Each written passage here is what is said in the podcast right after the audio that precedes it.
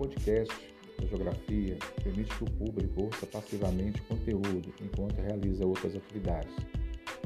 Por isso é uma coisa boa. E isso significa que o público pode aprender sobre os temas, sobre os conteúdos, né, sem precisar de interromper o que está fazendo.